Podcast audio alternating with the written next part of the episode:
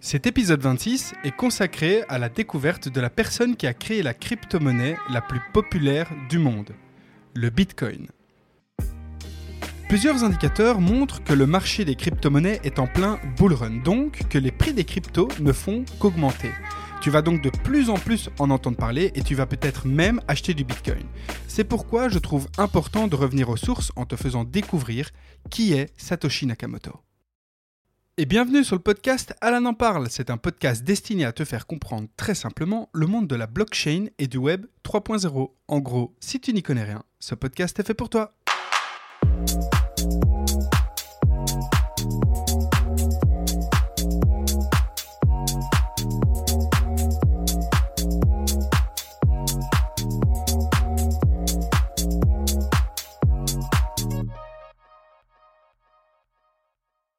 En ce moment, dans le monde des crypto-monnaies, tu entends énormément parler du Bitcoin. Et si tu te renseignes pas à ce sujet, t'inquiète et tu verras, tu vas très prochainement en entendre de plus en plus parler. Et là, tu vas me demander pourquoi? Eh bien, sache qu'on est actuellement occupé à vivre un moment historique qui est l'adoption du Bitcoin par les institutions financières américaines. Je t'explique ça très rapidement. En fait, aux États-Unis, il existe une institution qui s'appelle la SEC, S-E-C, qui veut dire Securities and Exchange Commission. La SEC, c'est en quelque sorte le gendarme des marchés financiers aux États-Unis. La SEC surveille et surtout réglemente les marchés financiers aux États-Unis. Elle doit être certaine que les entreprises et les investisseurs respectent les règles qu'elle a mises en place pour assurer la transparence et surtout la sécurité des différents investissements qui existent sur le territoire américain. Donc en gros, si tu es une institution financière et que tu veux que tes clients puissent investir dans quelque chose de nouveau que d'autres institutions ne font pas, tu dois demander l'autorisation à la SEC qui va peut-être te dire oui, tu peux proposer cet investissement à tes clients, mais tu dois respecter cette règle, cette règle et encore cette règle. La SEC en fait, c'est le gendarme et tu dois l'écouter, sinon tu es puni. Eh bien, depuis des mois maintenant, certaines grandes institutions financières ont fait la demande envers la SEC pour qu'un ETF Bitcoin soit accepté. Mais qu'est-ce que c'est ce bordel? Alors, un ETF, pour faire court, c'est un instrument financier qui réplique le prix de quelque chose. Par exemple, tu peux acheter un ETF sur l'or. Ça veut dire que tu n'achètes pas l'or directement, mais tu achètes le prix de l'or. Donc si le cours de l'or augmente, ton ETF augmente, mais tu ne possèdes pas l'or en soi. C'est comme si tu payais pour acheter le prix de l'or, et si le prix augmente, eh bien tu gagnes de l'argent car tu as acheté le prix moins cher avant qu'il augmente. Un ETF sur l'or, c'est relativement pratique car pour acheter de l'or, tu dois avoir un endroit pour le stocker évidemment. Donc au lieu d'acheter par exemple 3 kg d'or que tu stockes chez toi dans le but de le revendre pour te faire de l'argent ensuite, tu peux acheter un ETF sur l'or qui est en fait un simple document et tu peux le revendre facilement sans avoir à stocker quoi que ce soit. Mais donc un ETF, ça peut vraiment être pratique en fonction du type d'investissement que tu fais et donc du type d'investisseur que tu es. Eh bien, après une fausse annonce sur le compte X de la SEC, donc le nouveau Twitter, suite à un hacking, c'est le mercredi 10 janvier 2024 que la SEC a accepté ce fameux ETF Bitcoin pour plus de 10 grandes institutions financières américaines qui lui ont en fait demandé la permission. Parmi ces 10 grandes institutions, il y a le très grand Franklin Templeton et l'immense BlackRock. Avec près de 7000 milliards de dollars d'actifs gérés dans une centaine de pays, BlackRock est la première société de gestion d'actifs du monde. Mais donc, qu'est-ce que ça veut dire Eh bien, ça veut tout simplement dire que monsieur et madame tout le monde peut potentiellement investir dans le prix du Bitcoin. Et ça signifie aussi que ces grandes institutions ne cachent plus leur intérêt par rapport au Bitcoin. Bah oui, les grosses institutions comme JP Morgan, la SEC, les banques nationales, européennes, américaines, etc. ont toujours craché sur la crypto-monnaie en général. Aujourd'hui, aux USA, monsieur et madame tout le monde seraient donc capables d'investir dans le prix du Bitcoin. Mais donc, si monsieur et madame tout le monde peuvent au fur et à mesure être conseillés par des institutions financières connues et renommées sur l'investissement du prix du Bitcoin, eh bien, le Bitcoin va de plus en plus être exposé dans les médias populaires et donc tout doucement rentrer dans les ménages, ce qui fera que tu entendras de plus en plus parler de lui au fil du temps. Et cette situation fait que premièrement, c'est une situation historique pour l'écosystème des crypto-monnaies, mais aussi c'est une situation qui m'oblige à te faire connaître l'origine du Bitcoin. Selon moi, c'est ultra important que tu connaisses clairement l'origine du Bitcoin, pourquoi il existe et donc qui est Satoshi Nakamoto, la personne qui aurait créé le Bitcoin. Je trouve ça important car maintenant que le Bitcoin entre tout doucement sur le marché financier traditionnel, on sera de plus en plus enclin à être conseillé, à être dirigé et influencé pour investir dans des produits comme des ETF Bitcoin. Autrement dit, par les banques, les médias, etc. Et donc, c'est primordial que tu comprennes la philosophie du Bitcoin à travers son créateur.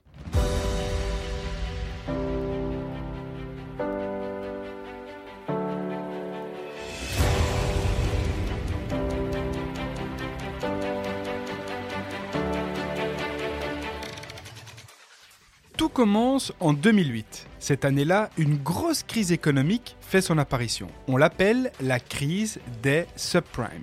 Pour faire bref, c'est une crise économique mondiale qui est apparue car les banques américaines accordaient des prêts hypothécaires, donc des prêts pour des maisons, des appartements, etc., à beaucoup trop de personnes. Tous ces prêts ont été transformés en produits financiers compliqués et vendus par des banques. À un moment donné, beaucoup de gens ont commencé à ne plus pouvoir rembourser leurs prêts et c'est là que tout s'est effondré. Les banques ont en fait accordé plein de prêts hypothécaires à des personnes qui n'avaient pas assez d'argent pour rembourser, qui n'étaient pas solvables. Maintenant, imagine-toi, tu veux investir ton argent et donc tu te rends vers ta banque et ton banquier te conseille ces fameux subprimes qui sont selon lui un très bon investissement. Mais ces subprimes, ce sont des produits financiers composés principalement de prêts hypothécaires qui ne sont plus remboursés, car ces prêts ont été accordés à des personnes qui ne sont pas solvables. Donc, ces subprimes sont composés en fait de dettes. Donc ces produits subprimes ne valent plus rien. Les banques et les grandes institutions financières ont perdu énormément d'argent et la confiance interbancaire, donc la confiance entre les banques, a littéralement chuté. Le système financier s'est retrouvé complètement bloqué et le gouvernement a dû s'en mêler pour sauver certaines entreprises et certaines banques. Et tout ce truc a conduit le monde dans une grosse crise économique. Cette crise financière a affecté énormément de personnes, mais elle a aussi été le moteur de réflexion pour d'autres personnes. Et parmi ces personnes, toujours en 2008, un pseudo intitulé Satoshi Nakamoto a publié un document sur un forum en ligne qui s'appelle Cryptographie Mailing List. Ce forum était en fait un forum de discussion consacré à la cryptographie et à la sécurité informatique. Le document que ce certain Satoshi Nakamoto a publié s'intitulait White Paper Bitcoin, traduit en français par Livre blanc du Bitcoin. Le forum en question était libre, donc le document en question n'était pas destiné à une personne en particulier, mais plutôt à la communauté du forum, donc une communauté intéressée sur le sujet de la cryptographie. Parmi eux, il y avait des experts en cryptographie, des développeurs et surtout des passionnés de technologie. Ce qui les fascinait particulièrement, c'était l'aspect technique et surtout la sécurité que proposait ce fameux white paper Bitcoin. Le pseudo Satoshi Nakamoto a donc partagé son idée de livre blanc Bitcoin et a commencé en fait à discuter avec les différents membres du forum en question et toutes ces discussions ont conduit au lancement du réseau Bitcoin. La description du réseau Bitcoin par Satoshi Nakamoto est la suivante. Une version de l'argent électronique purement conçue pour être peer-to-peer permettrait de réaliser des paiements en ligne en les envoyant directement d'un père à un autre sans passer par une institution financière. Donc là, l'ambition, elle est claire. Mais donc, c'est entre 2008 et 2010 que le Bitcoin est né, mais aussi le logiciel Bitcoin Qt qu'on appelle aujourd'hui Bitcoin Core. Ce logiciel, en fait, c'est le fameux logiciel que tu peux installer sur ton ordinateur pour que tu puisses partager la blockchain Bitcoin en peer-to-peer. Si tu comprends pas cette phrase, je t'invite à aller écouter l'épisode 4 qui parle justement du fonctionnement du Bitcoin. Mais donc, jusqu'à aujourd'hui, Satoshi Nakamoto, ce n'est qu'un pseudo en fait. On ne sait pas grand-chose, voire rien du tout sur lui, sur elle ou encore sur eux. Le secret est en fait très bien gardé aucune trace d'identité n'existe. Une seule chose que l'on sait donc sur le pseudo Satoshi Nakamoto, c'est que il ou elle serait né en 1975. C'est en fait une information qui aurait été donnée sur le profil du forum. Aujourd'hui, Satoshi Nakamoto aurait donc 49 ans. Ce que l'on sait aussi sur Satoshi Nakamoto, c'est que le pseudo s'est enregistré sur le forum en question le 19 novembre 2009 à 19h12 et 39 secondes. Et son dernier message envoyé, c'était le 13 décembre 2010 à 16 16h45 et 41 secondes. Il a écrit sur son dernier message qu'il est tout simplement passé à autre chose et qu'il ne reviendra certainement plus. Et depuis, plus aucun signe de vie n'a été donné. Génial Je te remercie Oh, t'es vraiment un sale petit con, hein Putain, mais c'est dingue Ok, ça c'est une chose. Par contre, Satoshi Nakamoto a un portefeuille qui, lui, est connu. Je mets son portefeuille dans la description de cet épisode, comme ça, si tu veux, tu peux facilement regarder les mouvements liés à ce portefeuille, car oui, pour rappel, toutes les transactions sur la blockchain sont transparentes. Tout le monde peut les voir. Donc, si tu sais à qui appartient un portefeuille, tu peux connaître les détails des différentes transactions liées à ce portefeuille en question. Et donc tu peux bien t'imaginer que le portefeuille de Satoshi Nakamoto est scruté par toute la communauté crypto, ou en tout cas la communauté Bitcoin. Par contre, très peu de transactions ont été faites sur ce portefeuille. Satoshi Nakamoto n'a pas révélé publiquement l'accès à son portefeuille depuis 2010 et certains estiment justement qu'il est préférable que Nakamoto maintienne l'anonymat et ne révèle pas clairement sa fortune car en fait ça pourrait avoir un impact sur le marché et la perception même du Bitcoin en tant que système décentralisé évidemment. Satoshi Nakamoto a disparu des radars, ça ok. Mais sur son compte, il ou elle a continué à miner du Bitcoin. En fait, il ou elle a commencé à extraire des Bitcoins dès le premier jour de la création de la blockchain Bitcoin. Et donc, il est actif depuis le tout début de l'existence du réseau. Et selon la communauté, le portefeuille de Satoshi Nakamoto détiendrait plus ou moins, tiens-toi bien, 1,1 million de bitcoins. Aujourd'hui, un bitcoin est égal à plus ou moins 45 000 dollars, ce qui fait donc une somme totale en portefeuille d'environ 50 milliards de dollars.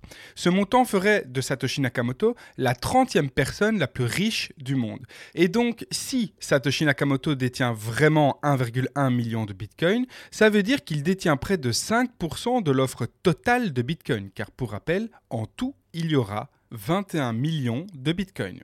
Donc imagine que Satoshi Nakamoto vend tous ses bitcoins d'un coup. Ça signifie que 5% de l'offre totale de bitcoin est vendue en une fois et donc ça peut réellement faire chuter le prix du bitcoin. C'est la loi de l'offre et la demande. C'est ce qu'on appelle manipuler un marché. Et la manipulation de marché, c'est clairement l'inverse de ce que prône la philosophie du Bitcoin, qui commence par mettre en avant la décentralisation du système en question. Et donc, c'est pourquoi beaucoup de personnes estiment qu'il est préférable que Nakamoto garde l'anonymat et ne révèle pas sa fortune. En fait, aucune dépense en Bitcoin n'a été faite à partir du portefeuille de Satoshi Nakamoto. Il ou elle n'a jamais utilisé son portefeuille pour effectuer les transactions et donc ça peut confirmer le fait qu'il ou elle souhaite conserver ses Bitcoins plutôt que de les utiliser comme moyen de paiement ou d'échange. Par contre, récemment, une transaction entrante de 26,9 bitcoins a été faite le 5 janvier 2024 par un portefeuille inconnu. Donc en soi, ça voudrait dire que Satoshi Nakamoto aurait encore potentiellement le contrôle de son portefeuille et n'aurait donc pas forcément perdu les clés d'accès comme pas mal de personnes le disent. Mais malgré tous ces indices, l'identité réelle de Satoshi Nakamoto reste toujours un mystère. Il est possible que Nakamoto ait choisi de garder son identité secrète pour diverses raisons, ce qui rend difficile de tirer des conclusions définitives seulement à partir de l'activité de son portefeuille. Tu l'auras compris, il est impossible d'affirmer qui est Satoshi Nakamoto, et des théories sur son identité, il y en a énormément. Et il y en a une que j'aime encore bien, je vais te la donner. En fait, il y en a qui disent que ce sont plusieurs entreprises leaders dans la technologie qui seraient donc à l'origine du Bitcoin. Samsung, Toshiba, Nakamichi et Motorola. Mise bout à bout, les premières lettres du nom de chaque entreprise forment le nom de Satoshi Nakamoto. Sa Samsung, Toshi Toshiba, Nakamichi Naka, Motorola Moto. Satoshi Nakamoto. Non, en vrai, j'y crois pas trop à cette théorie, mais je trouve ça assez marrant, et puis au moins ça te donne une idée de ce que peuvent ressembler certaines théories. Donc tu l'auras compris, on sait très peu de choses sur Satoshi Nakamoto et il y a peu de chances de découvrir ce qui se cache réellement derrière ce nom. Mais ce qui est intéressant ici, c'est qu'il y a un véritable parallèle entre le mystère autour du Bitcoin aujourd'hui et l'histoire de sa création. Et donc, les théories sur la naissance du Bitcoin sont liées au contexte dans lequel il a été créé, avec l'idée qu'il était une monnaie indépendante des banques. Donc, vu le contexte de la crise financière, Satoshi Nakamoto en aurait en fait bénéficié. Ce contexte a mis en avant le fait que les banques faisaient n'importe quoi et qu'il fallait un changement à ce niveau. Imagine si tout le monde connaissait l'identité de Satoshi Nakamoto, je pense que l'œil que porteraient les adeptes de crypto-monnaie ne serait pas du tout le même envers le Bitcoin. Le fait que le créateur du Bitcoin soit aussi en quelque sorte décentralisé, eh bien c'est totalement en accord avec la philosophie de la crypto-monnaie en question donc ça n'a qu'un impact positif sur la réputation du Bitcoin. C'était Alan en parle, prends soin de toi, et comme le dit François, It looks like a bird, but it's not a bird. It looks like a bird, but it's not a bird. Pas évident, hein?